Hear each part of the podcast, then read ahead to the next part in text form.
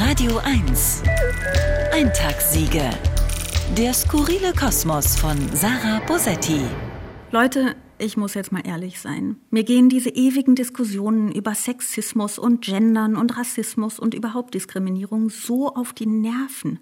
Wie empfindlich die Leute sind. Wie sie es nicht aushalten, dass nicht die ganze Welt Rücksicht auf ihre Wehwehchen nimmt.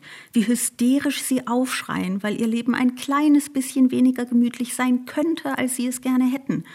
Und wenn das wenigstens die Leute wären, die unter der Diskriminierung zu leiden haben. Aber nein, am wehleidigsten sind die weißen deutschen heterosexuellen Cis-Männer ohne Behinderung, deretwegen diese Diskussionen immer wieder geführt werden müssen, obwohl sie überhaupt nicht betroffen sind, die alle Privilegien haben bis auf eines, sich als Opfer fühlen zu dürfen, weil in der gesellschaftlichen Nahrungskette einfach niemand über ihnen steht. Niemand droht sie zu fressen, also glauben sie, alle wollten sie fressen. Da gibt es in einer Gesellschaft, die zu über 56 Prozent rechtskonservativ oder liberal wählt, plötzlich einen linken Mainstream. Da sind Menschen, die ihre Heimat verlieren, Invasoren und Minderheiten eine Gefahr für die Mehrheit. Da ist eine Sprache, in der zumindest mehr als ein Geschlecht abgebildet wird, so ein Weltuntergang, dass man sofort eine Sprachpolizei und Sprechverbote wittert und sich dadurch geradezu dazu genötigt fühlt, ein Sprechverbot für das Gendern zu verhängen. Man fühlt sich genötigt, aber man spricht nicht von Nötigung. Das wäre ja nicht krass genug. Man spricht von Vergewaltigung. Also wenn es um Vergewaltigung geht, spricht man gerne mal von, naja, komm, war doch alles nur Spaß und du hattest echt einen kurzen Rock an. Aber wenn es ums Gendern geht, spricht man von einer Vergewaltigung der Sprache. Und das ist so ein billiges und unangebrachtes Sprachbild, dass ich mich gerne aufregen würde. Aber ich bin einfach nur noch gelangweilt. Und dann sagt natürlich noch irgendjemand, dass es ja wohl wichtigere Probleme gibt auf der Welt. Und wisst ihr was? Das stimmt. Und damit wir uns endlich ausschließlich diesen wichtigen Problemen widmen können, bin ich dafür, dass wir zum Beispiel diese nervige Gender-Debatte jetzt endlich mal abschließen. Also, Argumente dagegen. Erstens, Frauen sind mitgemeint und zweitens, Gendern ist nicht schön. Argumente dafür, Erstens, Frauen waren nie mitgemeint, das ist einfach eine große Lüge.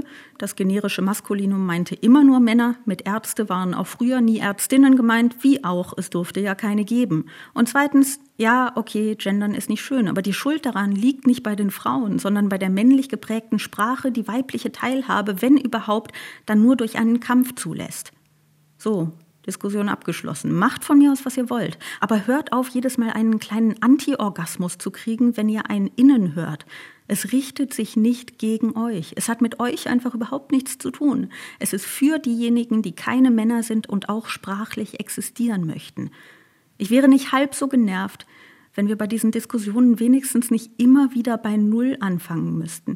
Wenn in Deutschland, gerne ausschließlich unter Weißen, öffentlich über Rassismus diskutiert wird, dann setzt die Debatte immer wieder bei der Frage an, gibt es Rassismus in Deutschland? Und schwenkt meist ohne allzu große Umwege zu der Frage, aber ist Rassismus gegen Weiße nicht genauso schlimm?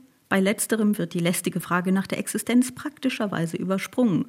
Und natürlich kommen wir nicht weiter, weil irgendwann die Zeit um ist und bei der nächsten Diskussion alles wieder von vorne losgeht. Und täglich grüßt das Privilegientier. Dabei wäre es so schön, irgendwann mal voranzukommen. Ohne Rückwärtsdenkerinnen und intellektuelle Geisterfahrer könnten wir schon so viel weiter sein. Und ich weiß, was jetzt einige von euch sagen werden. Weiter links meinst du wohl, du linksgrün versiffte Linksradikale. Aber was ich meine ist, weiter vorne. Die Welt wäre dann ein bisschen besser. Nicht zuletzt, weil wir uns ein paar dieser nervigen Diskussionen endlich sparen könnten. Eintagssiege. Der skurrile Kosmos von Sarah Bosetti. Immer mittwochs neu und jederzeit auf radio1.de.